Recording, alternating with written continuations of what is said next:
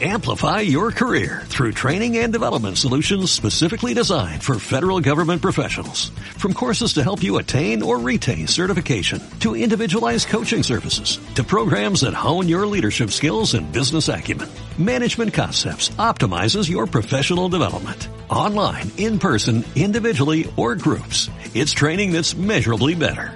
Learn more at managementconcepts.com. That's managementconcepts.com. Gente alucina con esta película, yo no sé qué van a pensar de la siguiente. Ya está ahí el título. Peliculón. El Ya, título, ya. El título parece extraño, pero más extraño Sí. es la, peli- la, la imagen, que es una declaración de intenciones de, de la película. Es lo que pasó en las rebajas del 2019. Sí. Esto pasó en las rebajas cual. del 2019. Y lo Vamos que a hacer pasará, un, no, un documental sobre las rebajas del 2019 en Marineda. Esto fue... sí, sí. O lo que pasará en las próximas rebajas que sean ya sin pandemia, que podamos ir todos en masa, que eso va a ser, vamos, como la primera fiesta eh, en una discoteca en un pub, ¿sabes? Sí, sí. Yo Pues, siempre, a siempre he pensado que, que, la- que cómo sería, por ejemplo, si la primera fiesta después de la pandemia fuese la típica fiesta de pueblo que no va casi nadie. Bueno, estaría eso, vamos. Estaría hasta yo en esa, mira lo que te digo. Sergio, continúa. Entonces, a ver, de- no sé si estoy preparado para hablar de esto, pero ¿de qué traigo yo hoy aquí? Traigo una película como, como he dicho, con, eh, con un nombre muy curioso que parece de peli guarra, Slacks, con dos X, y que, a ver, yo estaba tranquilamente en, en mi casa, en mi vida, y de repente me encuentro, no sé dónde fue, por internet, en Twitter o así me sale, una película que va de unos pantalones tejanos asesinos. O sea, un slasher en el que el, el- el asesino es unos pantalones tejanos. Y digo, pues al igual tengo que ver yo esta película, ¿no? Porque, o sea, ante esta a mí no me hacía falta nada más, ¿eh? Y de hecho me esperaba la mítica peli, que, que me lo esperaba y, y hasta cierto o sea, que lo es, la mítica peli en- de serie B moderna, por así decirlo, eh, que, que tiene una premisa súper tonta, en plan Sharknado, ¿no? O una cosa así, y, y ya está. Y yo entré ahí, pues, pues eso, pensando que iba a ver a pantalones matando gente de maneras absurdas, con una premisa súper absurda, y, y ya, y nada más. Y tiene todo, esta parte la sigues teniendo, o sea, esto no se pierde, que eso es algo a mí que me gusta. Eso lo mucho. tienes ahí. Lo tienes ahí, pero luego además le meten como una, un- es que ni siquiera es subtrama, es un subtexto, un, un sal y pimienta, así como un poco eh, reivindicador, no sé si decirlo, pero acerca de la industria de la moda. Pero de una manera que... que- No que- solo que- la industria de la moda, del capitalismo en general. del capitalismo en general, claro. Usa la- Digámoslo claramente. usa la, la, la industria de la moda en este caso, porque los asesinos son los tejanos, para hacer una crítica a todo el sistema, a todo el sistema capitalista que yo me quedé, estaba en el sofá diciendo, eh, no sé lo que acabo de ver. Entonces, básicamente, por desgranar un poquito más el, el- argumento, porque increíblemente lo tiene, eh, la película empieza, que por cierto es una película de una directora llamada Elsa Ke- Kefart, un nombre poco, poco agraciado, eh, que, que es su segunda película, pero solo la anterior era una de 2003 que también, o sea, que a nadie le importa. En general, todo toda la gente que sale aquí, como es una película canadiense, no es demasiado conocida. Yo, de hecho, no conozco a, na- a nadie, sinceramente. Está protagonizada por eh, Roman Dennis, creo que se pronuncia Roman, no lo tengo muy claro, que hace de Libby, que es una dependiente que empieza a trabajar, eh, o sea, la película empieza siendo su primer día en, en, una tienda de ropa, que a pesar de que es una tienda de ropa, a mí hay, ah, y, y que sí que veo muchos links con la, con la industria de la moda, porque yo además trabajo bastante con desarrollo de tejidos y demás, por lo tanto, hay ciertas cosas que, eh, que me suenan, vale que no es para moda, pero, pero hay cosas que, por ejemplo, hace este año ha sacado, nunca me acuerdo si es Nike o Adidas, pero creo que es Nike, un comunicado de prensa en el que explica su estrategia para 2025 para ser eh, súper sostenible y, y para atajar todos los problemas de abuso laboral para ellos y todos sus, sus, ¿cómo se dice?, sus proveedores y no sé qué, que se tiran ahí la, la fumada padre, ¿sabes? Diciendo de lo buenos y lo maravillosos que son y cómo va a mejorar el mundo. Y, bueno, no, no es que yo lo sepa de primera mano, pero seguro que, que es todo bla bla y que, y, que, vamos, que se tira el rollo de una manera increíble. Pero aún así me parece que el, en la marca, que es CCC, es Canadian eh, Co- Cotton. eh, es que lo sa- sale en la peli, pero, pero la verdad no me lo he apuntado. eh, la, la- la empresa esta tiene el nombre de CCC y era Canadian Clothing Cotton, he hecho Canadian Cotton Clothing, algo así. Sí, algo así. Y sí que me parece que pilla, porque a mí me parecía que era todo muy Apple, la verdad, a pesar de que sea de ropa. Y, y yo creo que en, en cuanto a la industria de la moda, pilla bastante cosas de, de United Colors of Benetton. No sé, a mí me daba ese, ese feeling, ¿eh? no sé por qué. Tampoco conozco mucho la marca de Benetton, pero me- el feeling que te da la tienda y tal me parece que era un poco del palo. A pesar de que, de que Benetton tenía su equipo de Fórmula 1, que eso el planeta no lo salvaba, pero bueno. Y, pero sí que tenía este rollo muy Apple, como de una marca súper, ¿sabes? Que se la tira el rollo de que es súper eh, conscious, súper sostenible, súper tal. Y que, y que realmente el negocio lo genera alrededor de, de todo esto, ¿no? Y, y de cómo sus clientes realmente creen que a pesar de que estén en el primer mundo gastando energía y recursos ahí a mansalva, que realmente están salvando el planeta por gastar 350 euros en los tejanos de estos señores en vez de, de, no sé, de no hacerlo. Entonces, la pobre Lily llega por primera vez a la tienda y llega justo el día previo a, un, a un estreno de temporada que en el que van a presentar un megaproducto nuevo que, que es algo súper secreto, súper confidencial y demás, y de hecho la contratan porque necesitan refuerzos para preparar esto. Y ella es, de hecho, una convencida. Ya cuando llega, ¡buah! Que, que es su mm, día, o sea, que siempre había querido trabajar ahí, que está súper contenta, que está súper feliz. Que a mí esto es algo que, que yo, a ver, me costaba un poco creérmelo, pero que seguro que pasa, ¿no? Porque no es que vaya a trabajar en, en, en los headquarters, en, ¿sabes? Está trabajando dependiente, doblando ropa, ¿sabes? Entonces, entonces, a ver, no sé, a lo mejor hay gente que realmente se cree tanto el tema de la marca que el, mero hecho de trabajar en un Apple Store vendiéndote los iPhones ya le parece que está ahí siendo parte de, de la familia Apple. Pero, pero bueno, no sé, me, me curioso, pero porque seguro que existe. Entonces, entre que consiguen generar dentro de la gente que, que, que la rodea con lo que se va encontrando distintos perfiles que cualquiera que yo creo que haya trabajado se puede ir encontrando distintos, ¿sabes? Distintos. El, el manager que... mm, El, el, el que Craig, que lo hace eh, Brett Donar, Don, Donahue, vaya nombres tiene aquí la gente, que es como el típico jefe que va de super guay, pero que en realidad eh, es un mierda, así, pero que o no lo sabe, no lo quiere admitir y siempre tiene este sueño de ser el gerente regional, o sea, un puesto por encima de él y, que está ahí como abusando de sus, de sus empleados, pero de una manera como cool y dinámica y usando toda la jerga de la empresa que, puede. Después también tenemos a la que hace de Shruti, que al final tiene bastante protagonismo en, en la, en la peli, que es la que está con los cascos todo el día y realmente se la pela todo. Eh, tienes Lord, que es también el, el que está, que lo hace Kenny Won de, este señor, y que también, eh, pues básicamente es otro que también está bastante quemado y que, pasa, y que pasa bastante del tema, y así tenemos pues di- distintos, distintos personajes. Eh, y, y entonces la- esta pobre mujer llega por el primer día y bueno, al principio la vamos viendo un poco como una como una salchicha, eh, en plan de, "Ah, pues ahora vete a hablar con, con el Craig, el Craig la manda con la Shruti, la Shruti dice que vaya con Lord, Lord le dice que, uf, que hace sin, o sea, que al final como que nadie se quiere hacer cargo de esta pobre mujer y va dando vueltas, y al final básicamente le, le acaban haciendo gastarse pues 200 euros, o no sé cuánto era, en, en ropa nueva porque la tiene que, porque en teoría todos los empleados tienen que ir de, con ropa de la tienda esta, que obviamente tienen que pagar ellos, obviamente, y que tiene que ser de temporada. Y hay, hace un comentario, que creo que lo hace Lord, que le dice, uy, pero ¿esto cuánto lo has comprado? Y le dice, pero hace menos de un mes. Y le dice, bueno, esto ha sido tres, un mes, eso ha sido hace tres temporadas.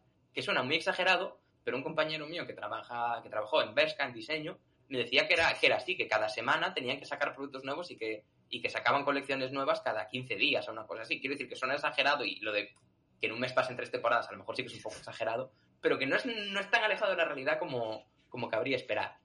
Joder. Claro, yo pensaba que la temporada de temporada es primavera, verano, o sea, por las estaciones, ¿no? O... Pero luego sí. hay middle season también. Claro, y, y realmente... Middle seasons. Ah, vale, o sea, te llaman en inglés y es solo que te quieres Claro. para sacar más pasta, vale, vale. Es Y luego- el cambio entre medias. Hay un, ya sabes, el como el veranito de San Martín.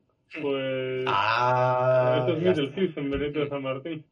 Y luego, a ver, Claro, no sé si el término correcto es, es temporadas, pero sí que es cierto que a pesar de que sí que es cierto que tienes las macro temporadas y luego las middle seasons, eh, el, el cómo se van sacando los productos es mucho más dinámico. Hasta- dices dinámico hasta parece que está guay, pero que lo hace mucho más lo hace, lo hace mucho más a cholón, o sea que, que cada eso, cada dos semanas están sacando producto nuevo y aparte, si sobre todo si es una empresa, pues como podría ser en la vida real, Inditex, coge cualquiera de ellas, que es a nivel multinacional y demás, pues ahí tienen un, un montón de, de, de frecuencia de, de sacar productos. Y, y eso, el- en un principio parece que simplemente van a sacar el producto este nuevo y que tienen que hacer el cambio de la tienda principal de la región esta para, para prepararlo y que además va a ser aquí donde se haga el estreno mundial del producto y por eso el, el Craig este está tan, tan nervioso y, bueno, iba a decir tan gilipollas, pero me parece que eso le venía de serie. Pero resulta que el producto este, que es lo importante, son unos pantalones que están hechos con una fibra de Fungen in the Night, sustainable y, y sin modificar genéticamente ni nada, pero que se te adaptan al cuerpo. Entonces, es talla única, tú te lo pones y luego te hace en plan en plan Evangelion. Se te, se te pone el cuerpo en plan mallas y entonces realmente no necesitas. La, la idea es que son unisex y, por, y te lo venden, claro, además como súper gender neutral y súper progresista, va. Porque son. Claro, se adaptan a tu cuerpo, entonces no son ni de hombres ni de mujer. Te lo pones y eso ya, tú lo que hay ahí se. Pantalones queer. Sí, sí. y. Pero resulta que uno de estos pantalones, no se sabe muy bien por qué, eh, gana conciencia. Y no solo gana conciencia, sino que además en algún punto hasta parece que tiene cierto poder hipnótico sobre la gente. Porque claro, este producto como es súper secreto está ahí como guardado, pero de repente una de las de las empleadas, la Gemma, que es así un poco la ma- una de, no sé, la que pasa un poco también del tema, pero que churrimanga, porque además toda la tienda está llena de mensajes súper corporativos de el robar, ¿sabes? Si robas perdemos todo, todos, o, ¿sabes? Que son motivadores, pero no son motivadores en realidad, en realidad son súper... Trabaja, sufre y, y la empresa es lo primero y tú no importas una mierda. La cosa es que la gema esta acaba robando el pantalón. A ella, a la gema no la, no, no, no la tienta, lo roba ella. Y, y eso, este pantalón acaba ganando conciencia. Ella piensa que es que le ha venido la regla, pero no, en realidad es que el pantalón se la está comiendo, mm, bueno, por dentro, por fuera, no sé muy bien cómo decirlo, pero bueno, que, se la está comiendo y se la come y se, y se la carga en el baño y luego además limpia todo, que yo tengo que decir que estos pantalones son mucho más ordenados que, que, que mucha gente que he conocido, yo incluido. y bueno, a partir de aquí ya empieza la parte de slasher, en la que los pantalones empiezan a matar gente, van pasando de persona a persona, que además como es el producto nuevo, pues se la van probando, ay, que uy, está ahí, me lo pongo, no sé qué. Y, y hasta que al final todo, el punto de inflexión creo que es cuando se carga la influencer, porque hay un momento en el que, como no, traen un influencer para que haga el este, que también juegan con lo típico de cómo es la persona delante de la cámara y cómo es la persona fuera de la cámara, o sea que realmente toca muchos puntos candentes de la sociedad actual.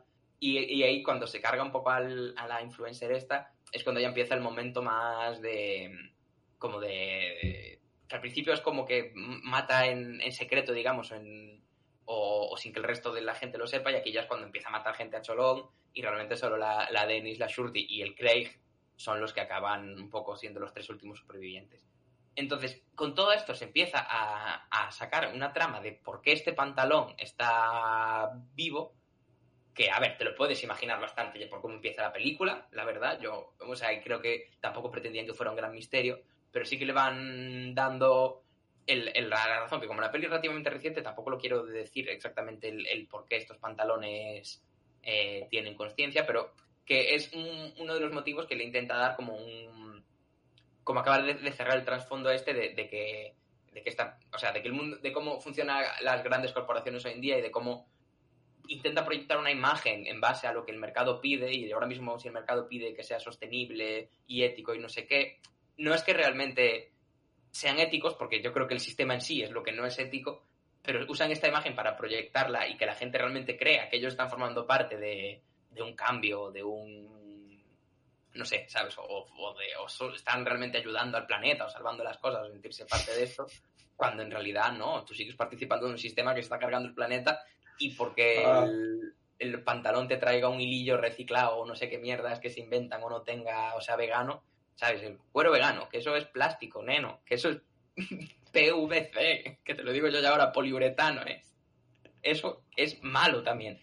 Y, y todas estas cosas, ¿no? Y y realmente acaban, porque me gusta, porque toca un poco todo, tanto el tema de la sostenibilidad, pero sobre todo el tema de, de la, de la ética y la responsabilidad para con otras, eh, digamos, otro fuera del primer mundo, que es en el que se apoya para, claro, tú la razón de que puedas tener un pantalón a, a 10 euros, a pesar de que luego a ti te lo vendan más caro, es de que en, en, otra parte del mundo, que eso no queremos mirar, lo están haciendo con condiciones laborales eh, regulares. Y yo me acuerdo, y esto, esto no es de la peli, esto es de verdad, en el comunicado este que mencioné de Nike, mencionaba su compromiso para reducir las horas extra excesivas. No para eliminar que haya horas extra o haya no, sino para que no sean muy excesivas.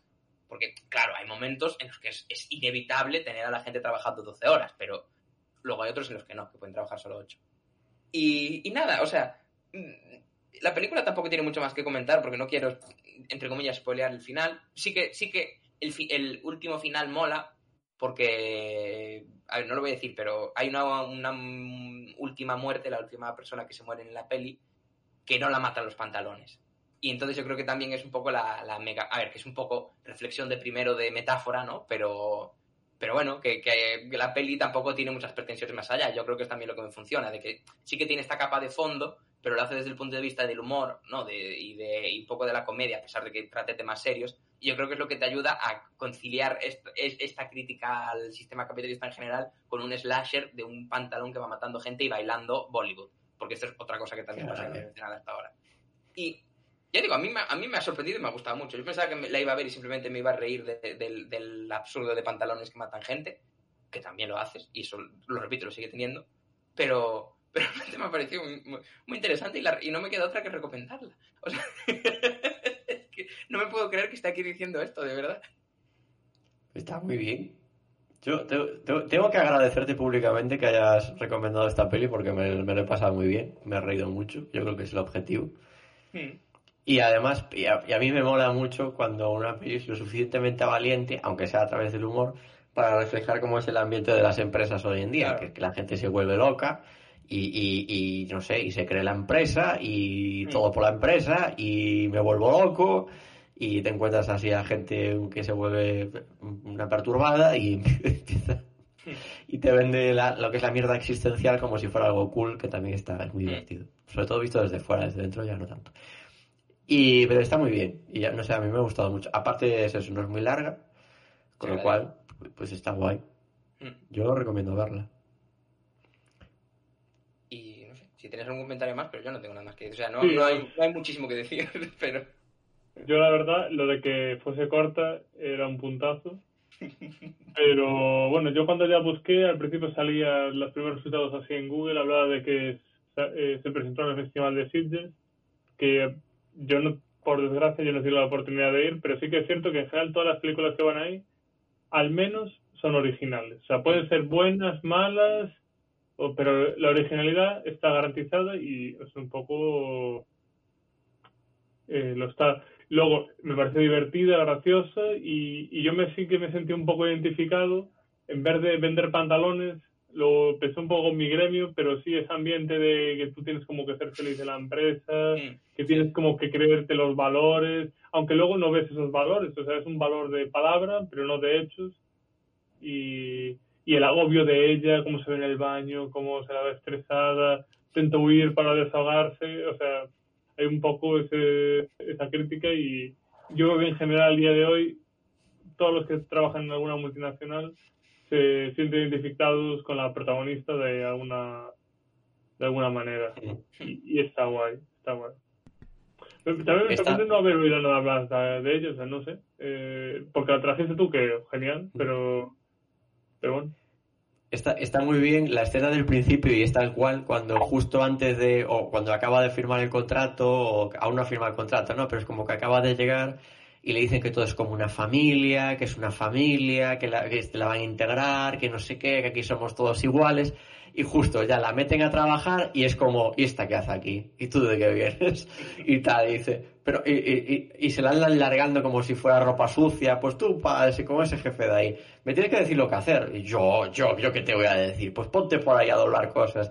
Pues tal cual, tal cual. Las empresas hoy en día, menos las que funcionan bien, que son pocas, te tratan así, como si fueras una mierda y, te, y, justo antes de firmar el contrato todo va a ser tal, y aquí va a haber formación, y nadie hace horas extra, y no sé qué, y de repente es poner el, el boli ahí en la, en la tal, y de repente ponte ahí en una esquina a hacer cosas. ¿Y cómo, cómo, cómo lo hago? Yo, eso es tu trabajo, o sea, es tal cual, es horrible. Es, y es, muy divertido, pero desde fuera, sin peligro, ¿sabes? Así, una pantalla, te ríes.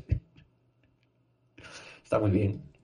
Pues sí, detrás de, este argumento que parece súper surrealista, pues se, encuentra una, una crítica social bastante pues, evidente y que hace que, pues, al final, pues, como decía Sergio, pues, que la película es ciertamente recomendable y además también como decía Ojea pues su corta duración pues le, le, ayuda en este sentido porque al final el argumento no te da para mucho más pero bueno, a mí realmente los efectos especiales me cantan demasiado, ¿eh? La verdad, yo no... Es, que de hecho, al final se ve que los pantalones muchas veces no eran de CGI, sino que era un ninja verde de estos que lo llevaba puesto y lo iba moviendo. Sí, porque ese aire, esa consistencia... E, exacto, exacto, pero después también parece que están hechos como raro por CGI. No sé, es, muy raro, es, verdad que es, muy raro. Es película de poca pasta, pero bueno. Está guay.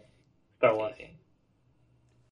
Amplify your career through training and development solutions specifically designed for federal government professionals. From courses to help you attain or retain certification, to individualized coaching services, to programs that hone your leadership skills and business acumen, Management Concepts optimizes your professional development. Online, in person, individually, or groups. It's training that's measurably better.